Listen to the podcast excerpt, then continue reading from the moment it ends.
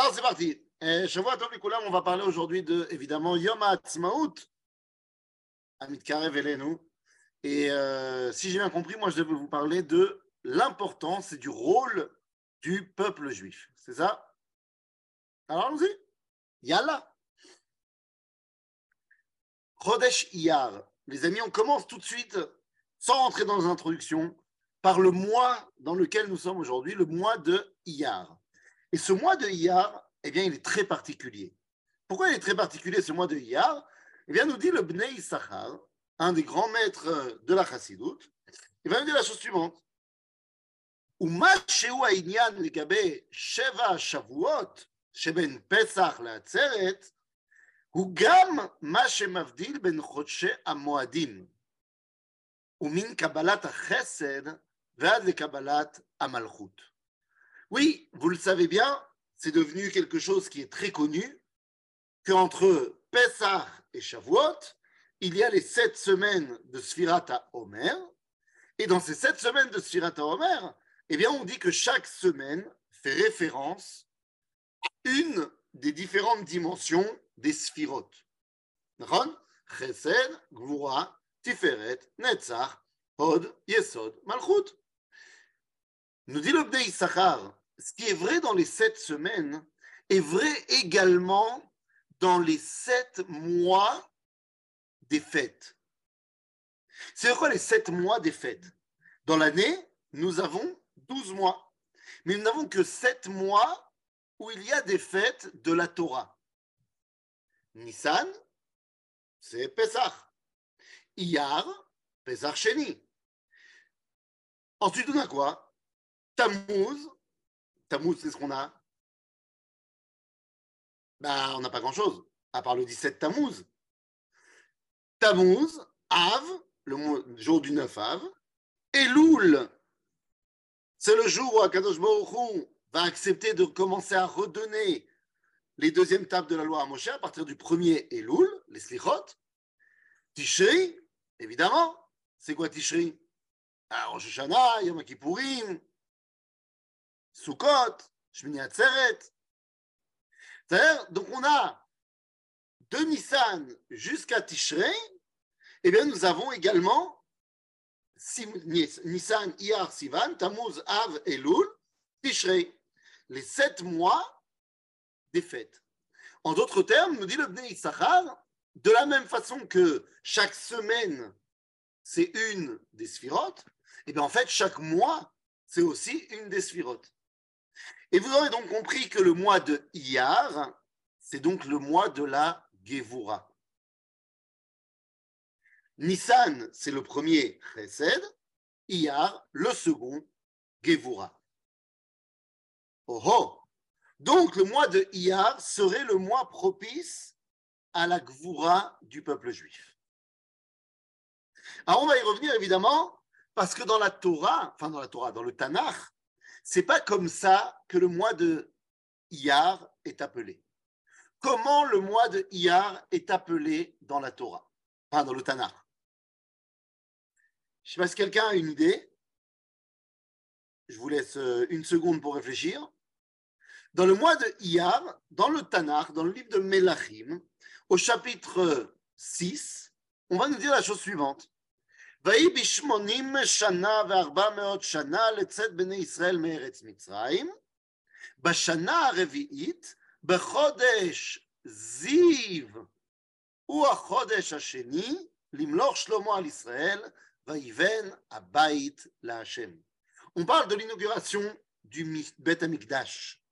Et nous dit le Tanakh que Shlomo Amelech va commencer à construire le Bet Amikdash בחודש זיו. הוא החודש השני. מה זה החודש השני? ניסן, אייר. אלא לתנ"ך, הקדוש ברוך הוא, appelle ce mois de Iyar Chodesh Ziv. Mais qu'est-ce que ça veut dire Chodesh Ziv Qu'est-ce que c'est que ce mois de Gevura et ce mois de Ziv D'accord? Voilà les questions numéro un que nous allons poser. Nous en avons une deuxième. Yom HaAtzmaut, il y a tous les ans la question, vous savez la grande question, est-ce qu'on dit le Hallel, est-ce qu'on dit pas le Hallel? Avec la bracha, sans la bracha, le soir, le matin. Mais quand on y réfléchit bien, le premier Hallel de l'histoire, c'était la Shira Tayam. Jusque-là, pas de, surprise. Et quand on va lire Shira Tayam, par exemple, comme on a lu à Pessah, le septième jour de Pessah, moi, je sais pas, si on avait été, nous, consultés pour savoir quel texte on devait lire le jour qui symbolise la sortie d'Égypte et l'ouverture de la mer Rouge. Je pense qu'on aurait tous dit, on va lire la Shira. On va lire l'ouverture de la mer Rouge et la Shira. La question est, pourquoi est-ce que la paracha qu'on lit le septième jour de Pessah ne s'arrête pas après la Shira? On aurait pu dire Hachem imlor leolam vaed, fin de la Shira, fin de la lecture. Eh ben non, on va continuer à lire un petit peu. On va lire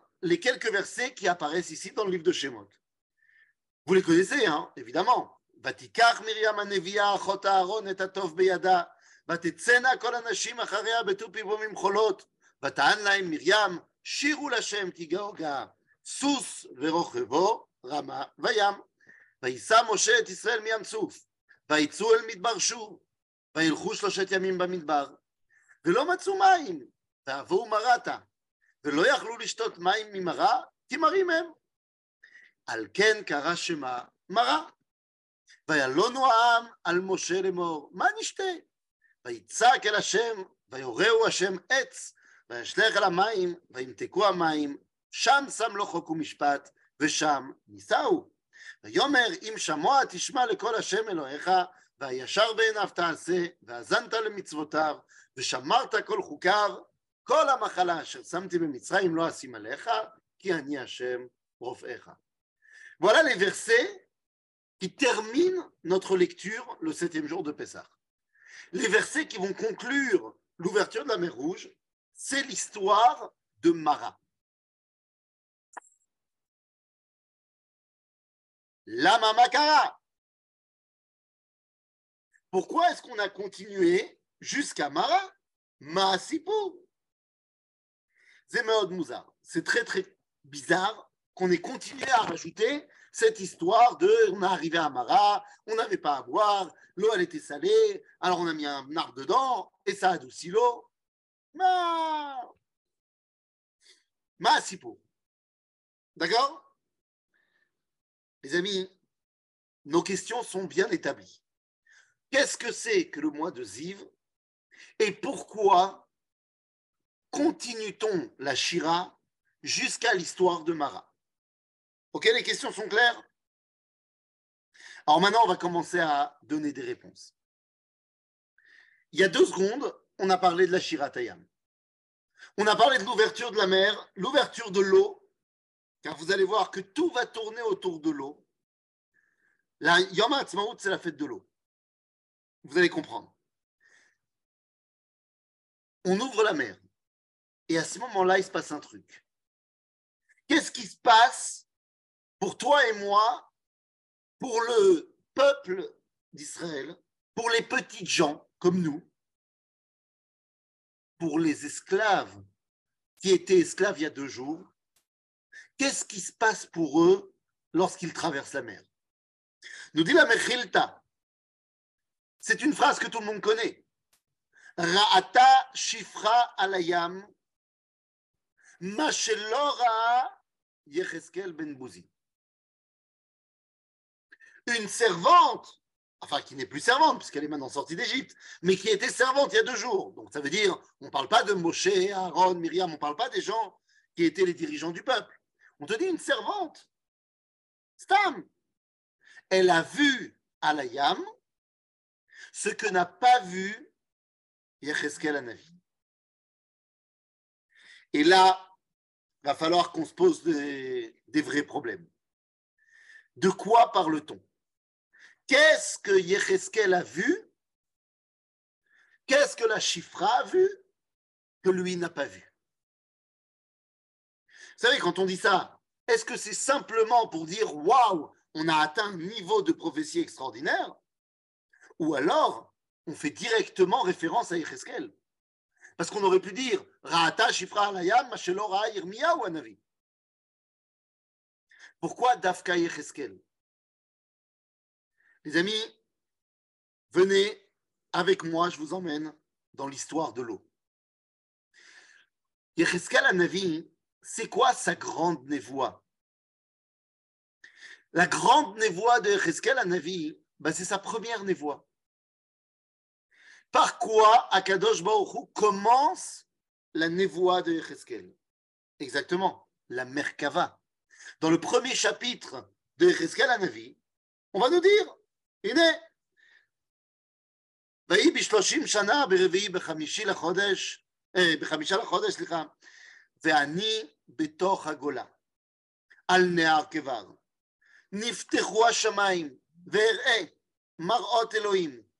בחמישה לחודש היא השנה החמישית, לגלות מלך יהויכין. היו היה דבר השם אל יחזקאל בן בוזי הכהן, בארץ כסדים, על נהר כבר, ותהי עליו שם יד השם.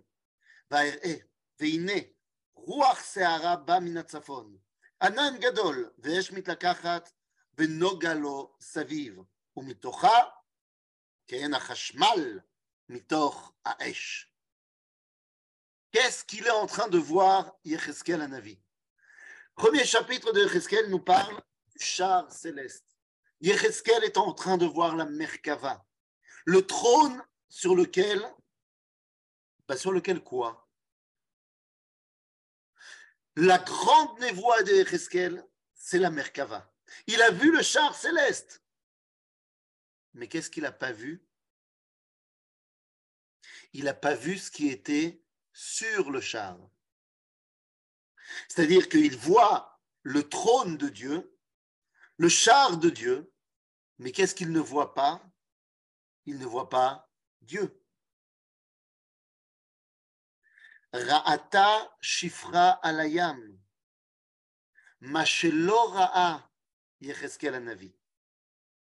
La chifra, le peuple, a vu Bekriyat Yamsouf ce que Yecheskel n'a pas réussi à voir. C'est-à-dire, qu'est-ce qu'on a vu On a vu Akadosh Baruch Hu. Bichvodo ou Beatzmo. Je ne sais pas ce que ça veut dire. Je ne peux pas vous dire ce que ça veut dire, on a vu Dieu. Je ne sais pas. Aval, c'est ce que nous dit la Mechilta. On a vu ce que lui n'a pas réussi à voir. On a vu Ribono Shelolam. Incroyable.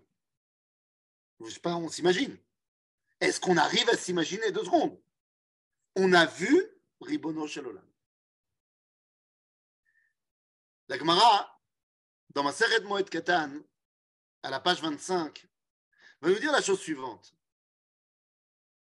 Comment est-ce possible Comment est-ce possible que Navi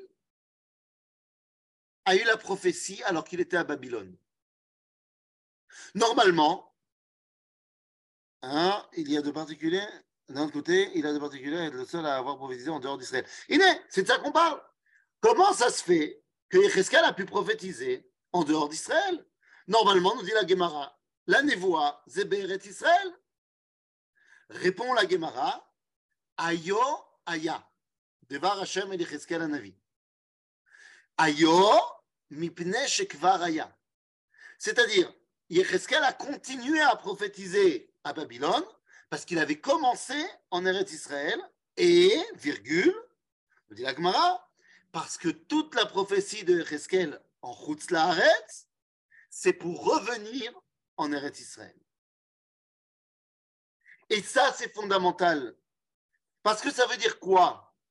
Ça veut dire que la prophétie de Yecheskel à Merkava, c'est l'espoir d'avoir un char qui va nous ramener en terre d'Israël. Voilà la prophétie de Yecheskel. Nous ramener en terre d'Israël. C'est pour ça qu'il s'appelle Ben Adam, parce que Ben Adam, c'est le nom du Mashiach.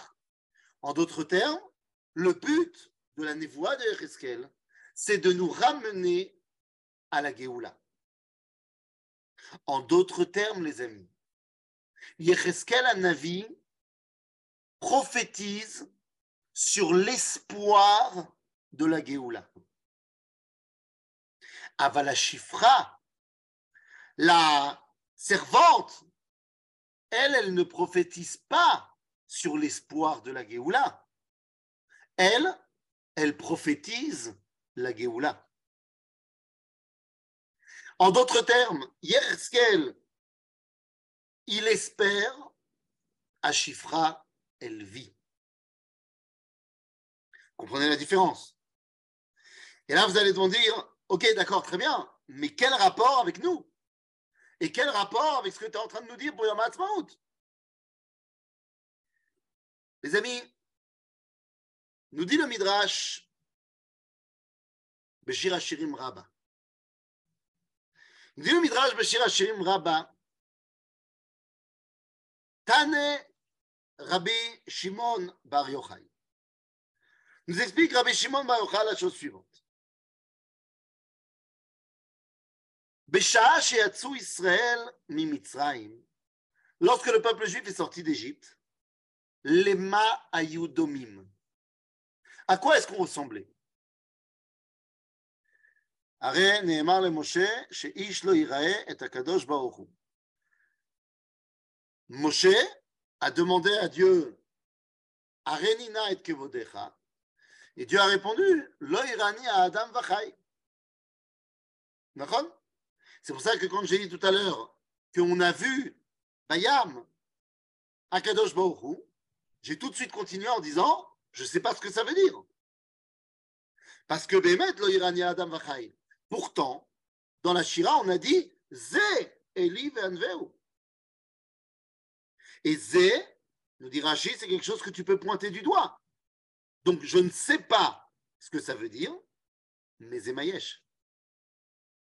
Semble-t-il que quand on vivra ça, eh ben, on le saura. En tout cas, nous dit le Midrash, à quoi ressemblait-on lorsqu'on est sorti d'Égypte? Le Ben Melech chez Ahmad Micholio on ressemblait à un prince qui venait de sortir de sa maladie. La maladie, c'était la maladie de l'exil, l'esclavage. Amarlo pédagogo la melech. Le précepteur du prince a dit au roi bincha. Ça veut dire, ça y est, ton fils, il est plus esclave, il est plus malade, tu retournes à l'école. Amarlo Amelech. Le roi, il a répondu au pédagogue. Il a dit Adain loba beni bezivo. Mazé. Shenishtana micholio. Le roi, il a dit Non, il ne peut pas encore retourner à l'école, le prince, parce qu'il n'a pas encore retrouvé son ziv. Mais qu'est-ce que c'est אלא יתעדן ויתענג בני כשלושה חודשים במאכל ומשתה, ואחר כך ילך לאסכולי. En d'autres termes, c'est quoi le moment où tu vas à l'école Le moment où tu vas à l'école, d'après le Midrash, c'est le moment où tu reçois la Torah. Tu vas apprendre à l'école, tu vas apprendre la Torah. Seulement le roi, Akadosh Baruch il dit, je ne peux pas leur donner la Torah tout de suite après la sortie d'Égypte. Parce que certes, ils sont plus malades, mais ils sont en convalescence. Tu sais, quand tu es malade, tu as pris tes antibiotiques, machin. Tant que tu as le virus en toi, la bactérie, tu es occupé à te battre contre la bactérie. Ça y est, tu as battu la bactérie. C'est bon. Elle n'est plus là. Tu as fait les analyses, tout va bien. Seulement ton corps, il est affaibli. Il a besoin de temps pour faire de la rééducation. Nous dit Akadosh Baruch je ne peux pas encore donner la Torah au moment où on sort d'Égypte. Et effectivement, la Torah, ce sera que en Sivan. Parce qu'on a besoin Vous savez, quand quelqu'un est un petit peu malade, on dit qu'il est palo. Il a besoin de retrouver ses couleurs. Oh, t'as pas bonne mine. Eh bien, c'est ce t'as pas bonne mine. Dans le langage de Midrash, c'est l'oba bezivo. Vous vous rappelez qu'on a dit que le mois de Iyar était appelé le mois de Ziv? Ziv, c'est les couleurs. C'est l'éclat du visage. C'est le moment où tu as bonne mine.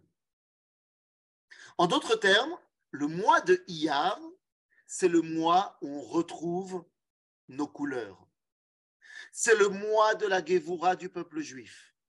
C'est le mois où on redevient en bonne santé. C'est la raison pour laquelle on ne termine pas la Shira par la Shira. On la termine par Mara. Pourquoi? Eh bien, les amis, pour une raison très simple. Nous dit l'Agmara dans le traité de Babakama à la page 82. Vous savez qui a décidé qu'on allait lire la Torah à Mincha à Shabbat? Qui a décidé qu'on faisait la Kriyat Torah à Mincha à Shabbat? Là, hein?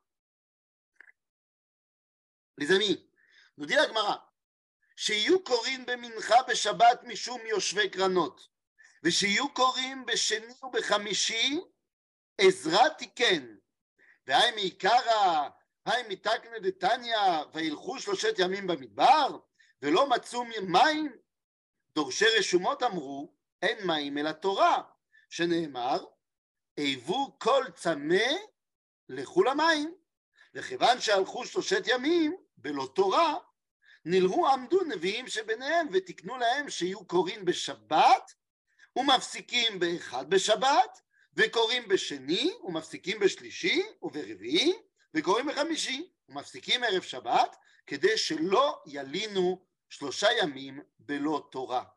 מעיקרא תקנו חד גברא תלת הפסוקי היא נמי תלת הפסוקי כנגד כהנים לוויים וישראלים עתה ותיקן Plata Gavrei Vasara Psukim Keneged Asara Batlani. En français. Celui qui a dit qu'il fallait faire la Kriyat Torah à Mincha de Shabbat, c'est Ezra. Mais celui qui a dit qu'on devait lire le lundi, le, le jeudi et le Shabbat matin, c'est Moshe Rabbeinu. Moshe Rabbeinu. Et quand est-ce qu'il a fait ça? Quand est-ce qu'il a mis en place cette takana? Amara. Pourquoi? Parce qu'ils ont été shloshet yamim velo matsumaim. Alors vous allez me dire, mais la Torah n'a pas encore été donnée à ce moment-là. Ce C'est pas encore la Torah telle que nous on la comprend. C'est la Torah dans le sens, le lien avec la parole divine. Tu peux pas passer plus de trois jours sans être en lien avec Akadosh Baruch Sauf que deux secondes. Les amis, Mara, c'était quand? Shloshet Yamim. Oui, mais Shloshet Yamim après quoi? Hein?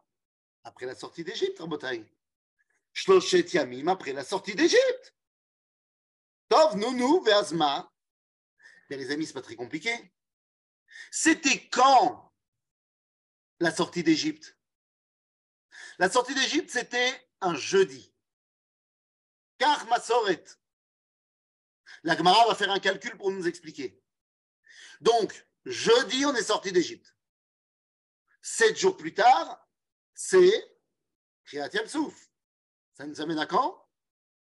C'est pas très compliqué. Cette année, on a fait la même chose. Donc, cette année, c'était le même schéma. C'était quand le septième jour de Pessah? Mercredi. D'accord? Donc on est arrivé trois jours plus tard, jeudi, vendredi, Shabbat. Mais Shabbat, ils sont arrivés à Mara. Ok, vous me suivez? Seulement deux secondes.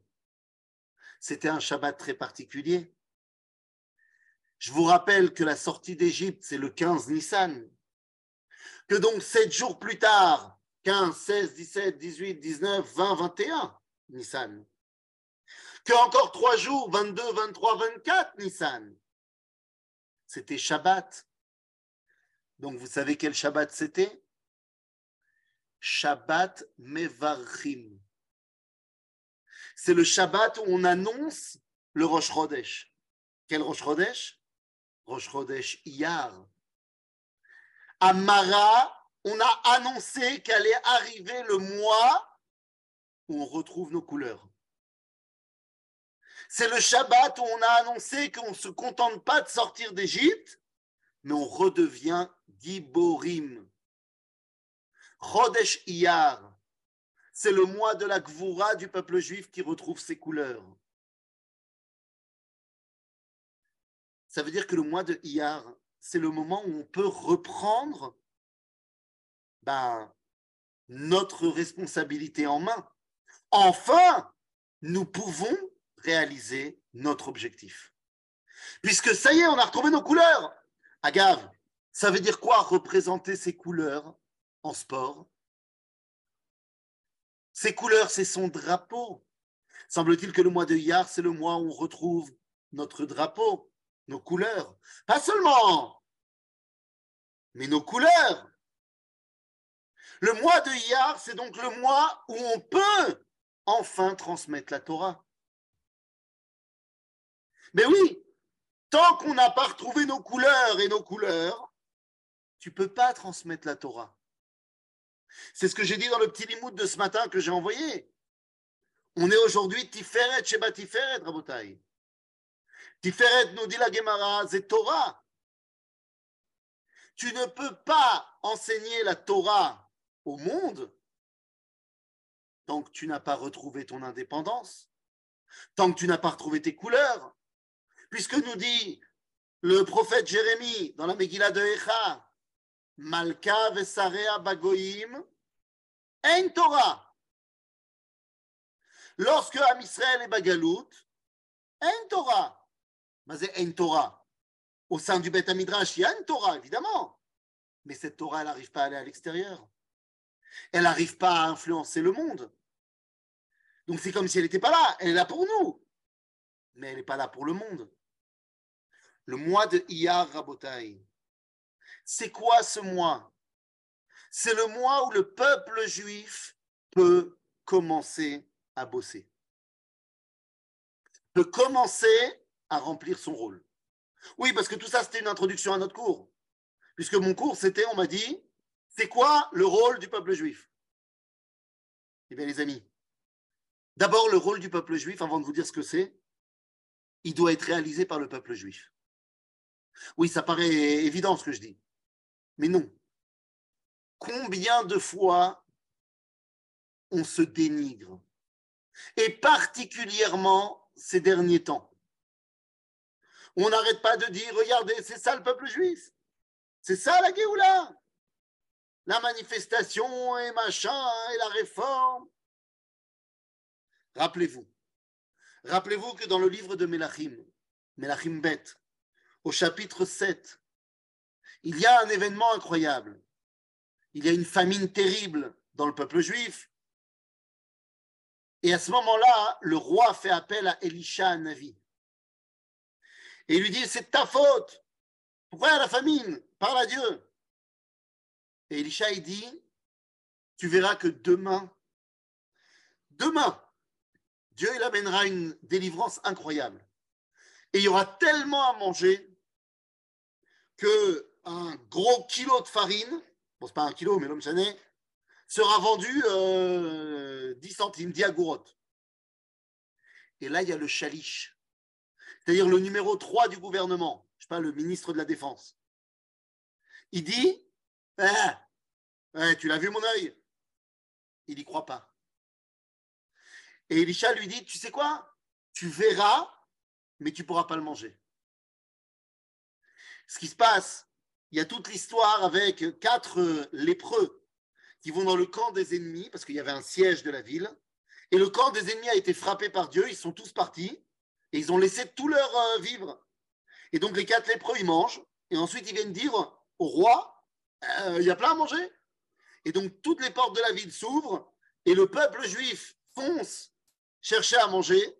Le chaliche, il voit que tout le monde revient avec tellement, tellement de, de, de, de manger que ça va se vendre pour rien. Et il y a une telle marée humaine qui avance qu'il l'écrase et il meurt. Et la question qu'on se pose, c'est, mes deux secondes, le Sefer Haredim de Rabbi Eliezer Askari, il pose la question, il dit, mais deux secondes, c'était quoi sa faute au Chalich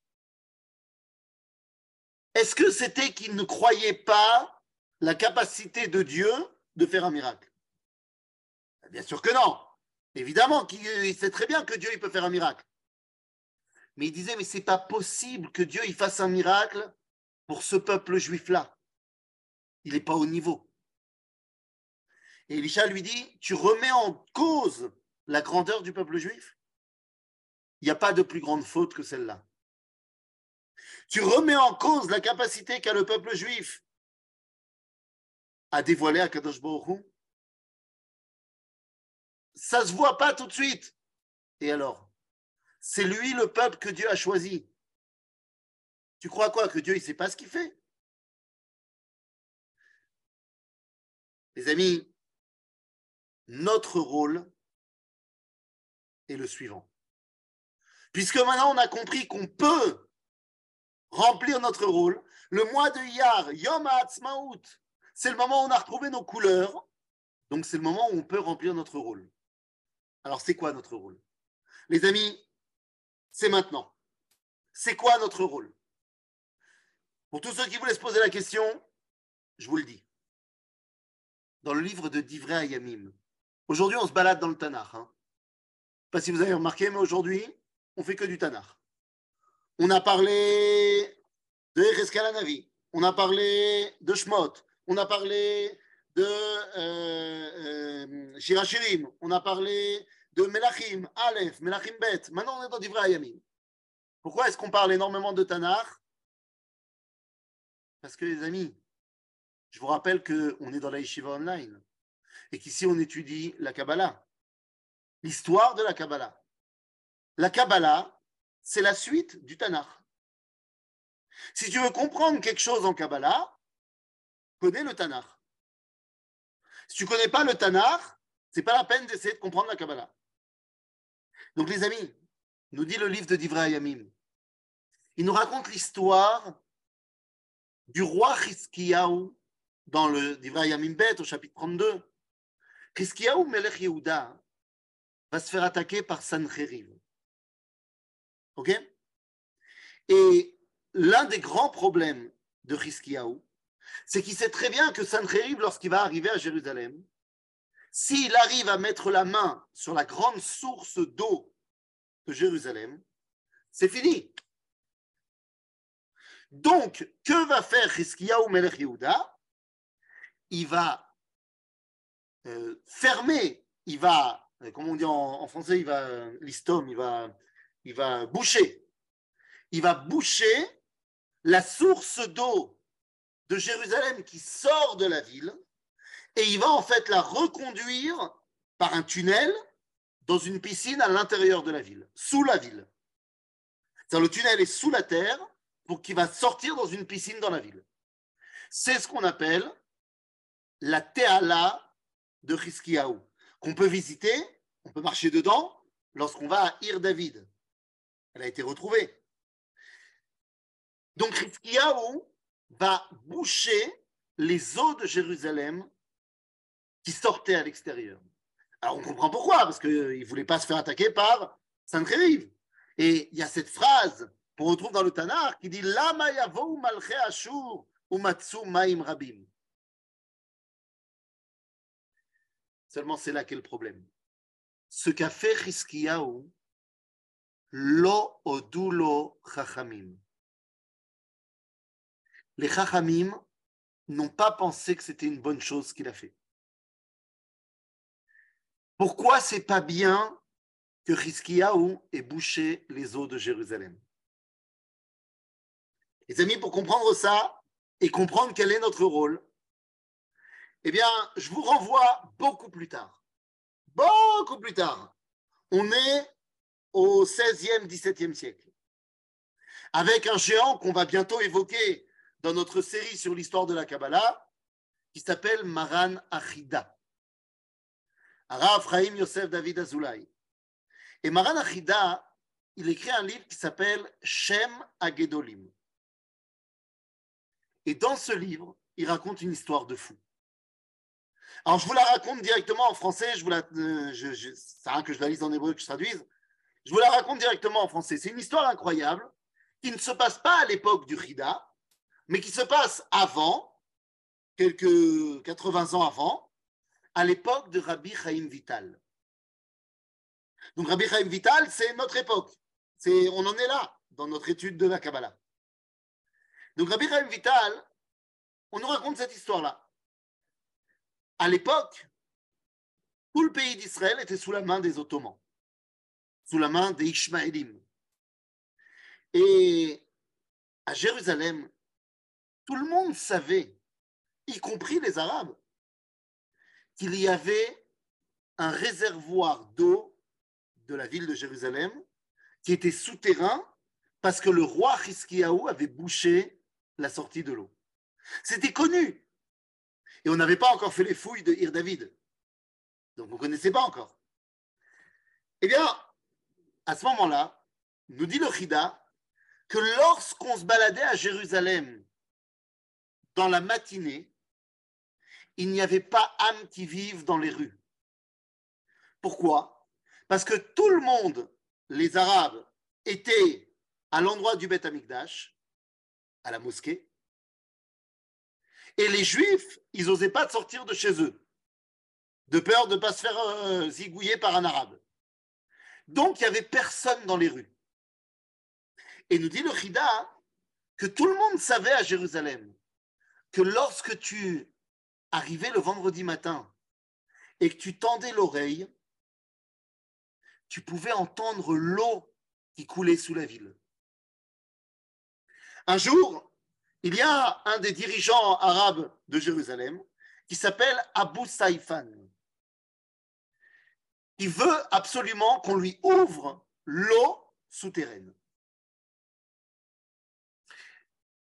Il vient voir les Juifs de Jérusalem et lui dit Qui peut me trouver l'endroit où on peut ouvrir l'eau de Jérusalem? C'est votre roi, Chizkiyahu, a bouché. Et les Chachamim de Jérusalem, ils disent, regarde, nous, on ne sait pas, mais il y a un mec qui est Kadosh, qui s'appelle Rabbi Chaim Vital.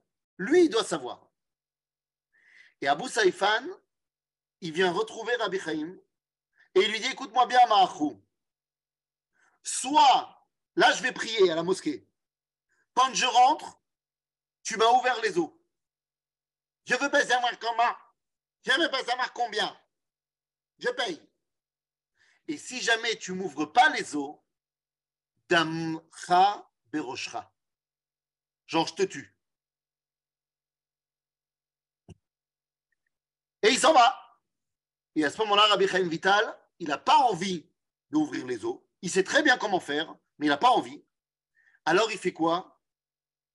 Ne me demandez pas de vous expliquer, mais le livre Shem Agedolim nous dit que Rabbi Chaim Vital, il s'est téléporté à Damas. Voilà, c'est tout. Il s'est téléporté à Damas. Et une fois qu'il a été téléporté à Damas, il est rentré en communication spirituelle euh, télépathique avec le Harizal qui était déjà mort.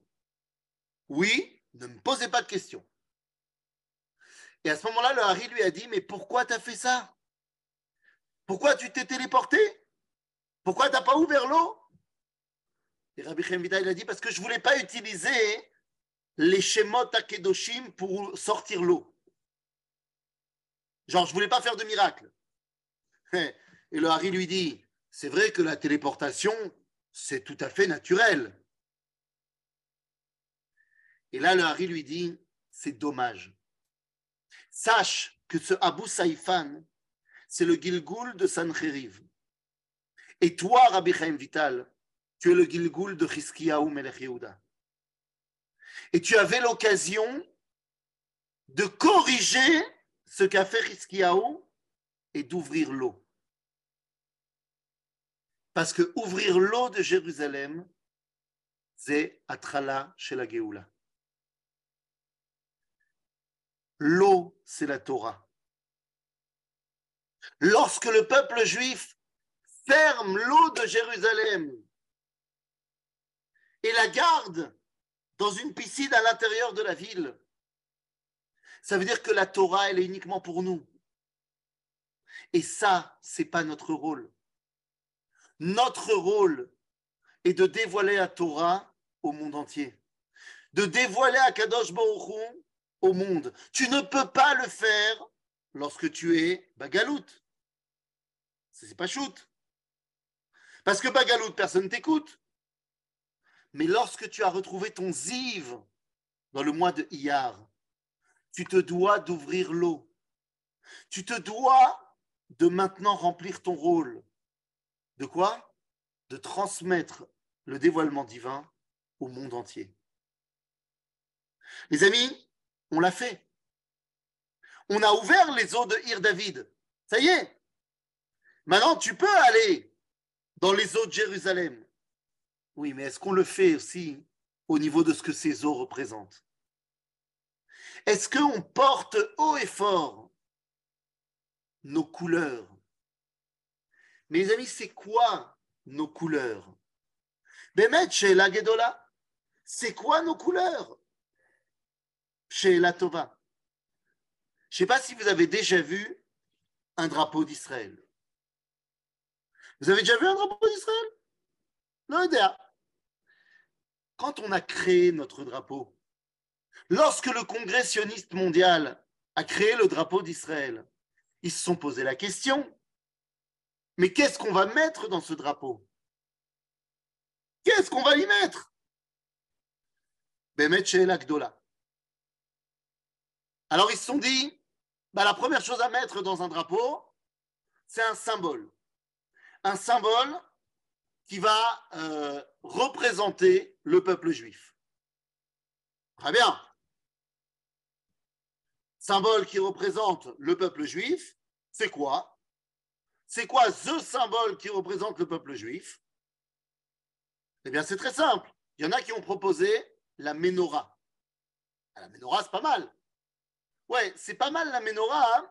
mais le problème, c'est que depuis maintenant près de 500 ans, il y a un autre symbole qui s'est imposé comme étant un symbole pour tout le peuple juif. La menorah, c'était effectivement le symbole euh, à l'époque du Baït mais aujourd'hui, on a un autre symbole. C'est quoi cet autre symbole? Vous le connaissez, Amagen David. Alors, je dis, euh, c'est récent. Ça s'est imposé dans le peuple juif. Oh, pas, excusez-moi, non pour moi. Ça s'est imposé dans le peuple juif depuis l'époque à peu près du Maharal de Prague. À peu près. Maintenant, bon, tout ça c'est très bien. Mais c'est quoi ce drapeau d'Israël? C'est quoi ce Magen David? Eh bien, ce Magen David, on a dit, c'est tout simplement ce qui permet de rassembler Am Israël. Puisque ça permet de rassembler Am Israël, voilà, comme ça vous pouvez le voir derrière moi au cas où vous auriez oublié c'est quoi un, un drapeau d'Israël. Donc on a choisi le Magen David comme symbole d'union du peuple juif. Après on a dit ouais mais le peuple juif c'est quoi? Et je te parle de Herzl, hein, je te parle des gens qui ne sont pas religieux. Je dis ouais mais pendant 2000 ans le peuple juif ça a été quand même les mitzvot, l'identité juive. Comment est-ce qu'on va symboliser plus l'identité juive que par le talit? Les bandes bleues que vous avez de chaque côté du drapeau, c'est les bandes bleues du talit. Oui, car à l'époque, le talit, il était en bande bleue, pas en bande noire. Et enfin, on a choisi une couleur. Et la couleur, c'est ce fameux bleu Trelet. Pourquoi Eh bien, parce que nous dit la Mishnah, Trelet domelayam. Vayam domela rakia. והרקיע דומה ללבנת הספיר, ולבנת הספיר דומה לכיסא הכבוד. En d'autres termes, le bleu trélet a un seul rôle, nous rattacher à Dieu.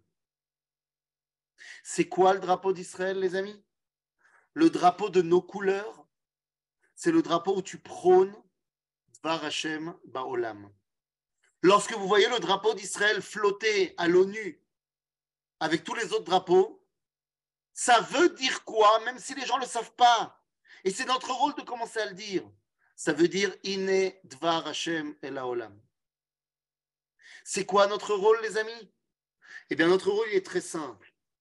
Notre rôle, c'est de dévoiler la parole de Dieu. On n'a pas pu le faire pendant 2000 ans. Maintenant, on le fait. Alors, c'est quoi la parole de Dieu? Vous savez, aujourd'hui, on a plein de problèmes avec la réforme, tout ça, tout ça, tout ça. Mais c'est quoi ce, débat de réforme? Officiellement, ça veut dire qu'on est très intéressé par la justice. Et ça, ça fait partie de la parole de Dieu. Hachem Tzidkenu, c'est un des noms du Mashiach, la justice. Mais il s'agit aussi de savoir est-ce que les valeurs de l'État d'Israël sont les valeurs portées par la parole divine? C'est ça la question. Et c'est ça notre rôle. Comprendre que nous sommes enfin capables de dévoiler Akadosh Baruch Hu dans le monde. Il faut arrêter de ne pas oser.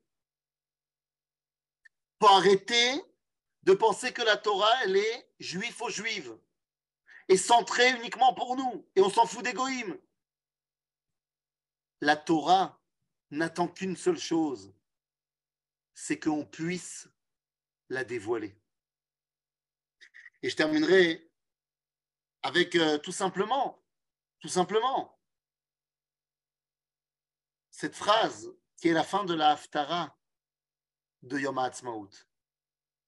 La fin de la Haftara de Yom HaAtzmaut, בספר ישעיהו, nous dit, ואמרת ביום ההוא עודך השם כי ענפת בי, ישוב אפיך ותנחמני, סליחה, הנה אל ישועתי אפתח ולא אפחד, כי עוזי וזמרתיה, ויהי לי לישועה, ושבתם מים בששון.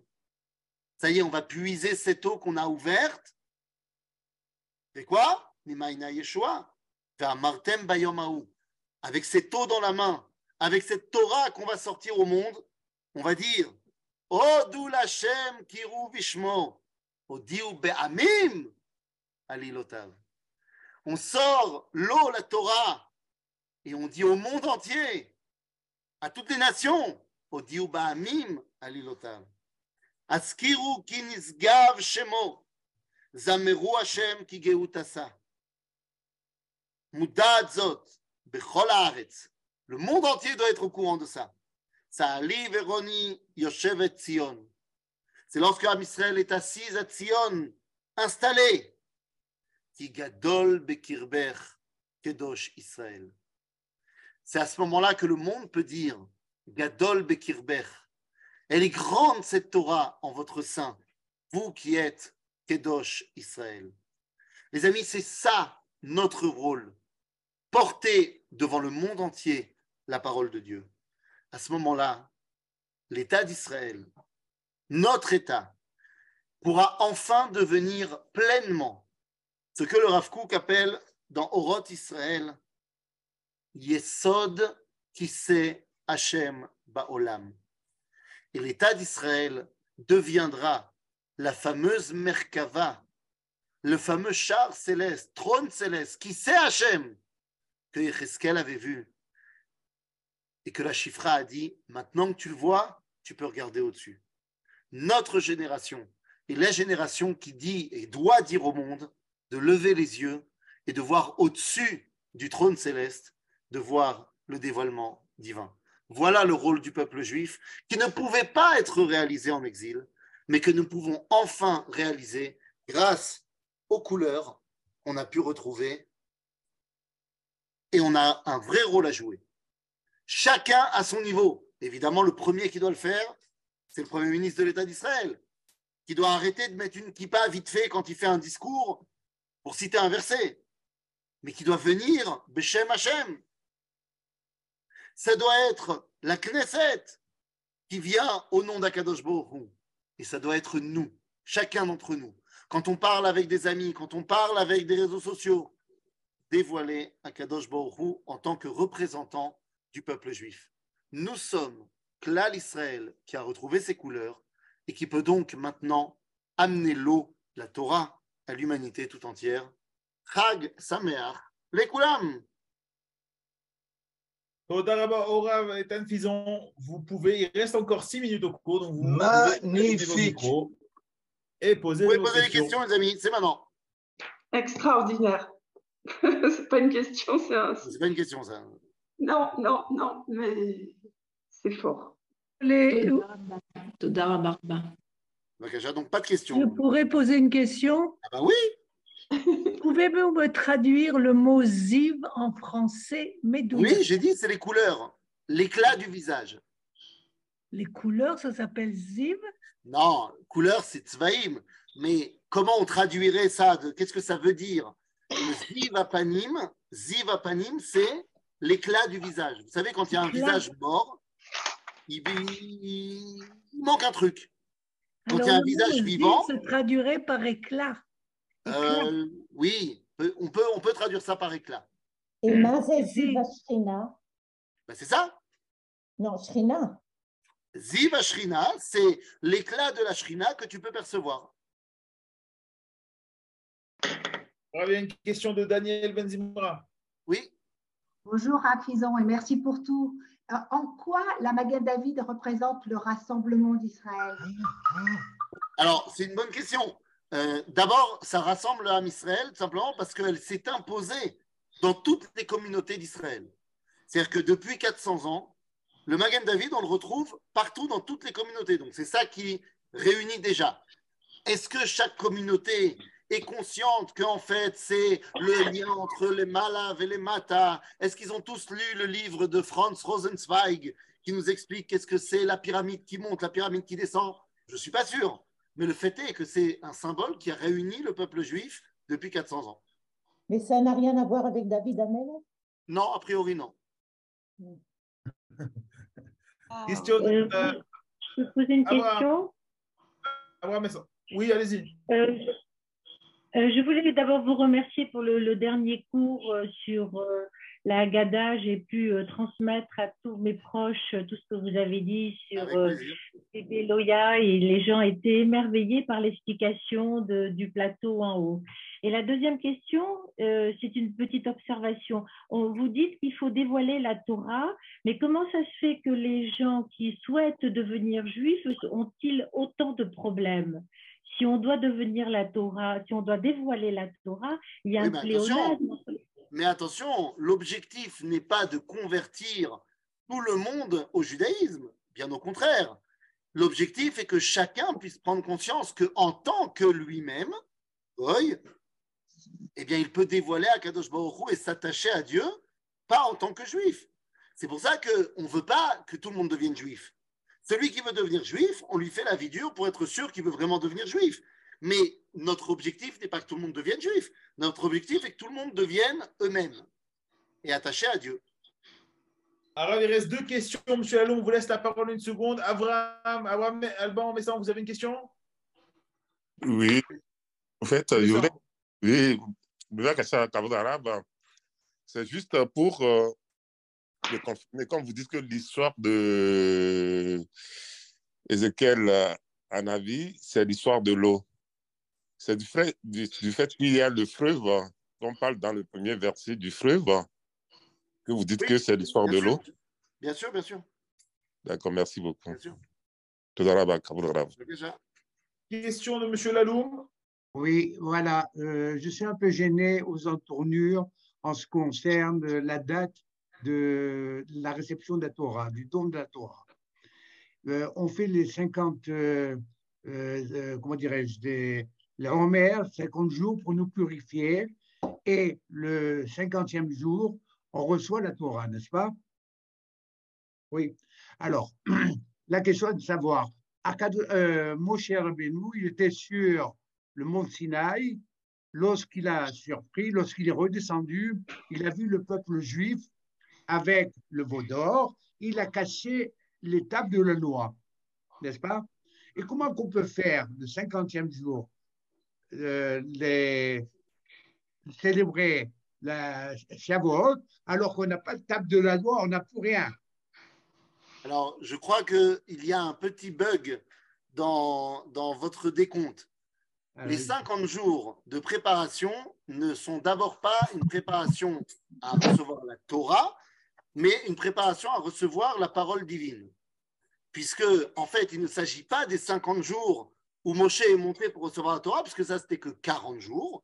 Donc, effectivement, entre le 6 Sivan ou le 7, on ne va pas rentrer dans la marloquette, et le 17 Tammuz, c'est 40 jours dans lesquels Moshe revient avec les premières tables et il les casse à cause du Vaudor. Mais ce n'est pas du tout de ça que nous on parle, puisque nous on parle des 50 jours qui vont séparer la sortie d'Égypte au Mahamad Arsinaï. Il n'y a pas encore de table, il n'y a pas encore de veau d'or, il n'y a pas encore de rien du tout. C'est 50 jours où on se prépare à pouvoir entendre la parole divine. Donc ça n'a rien à voir avec euh, le veau d'or cassé, table, pas, pas table. Araf ah, Fison, il reste une dernière minute. Euh, ne pourrait-on pas voir dans le drapeau actuel le peuple d'Israël qui traverse la mer avec les murailles d'eau qui les entourent et le chemin suivi serait celui qui mène à la Géoula? Yala Araf Fison, Toda Rabba, Shavuot Tov. Hazak Baruch, Chag Hashem Sameach. Chodesh Tov, Araf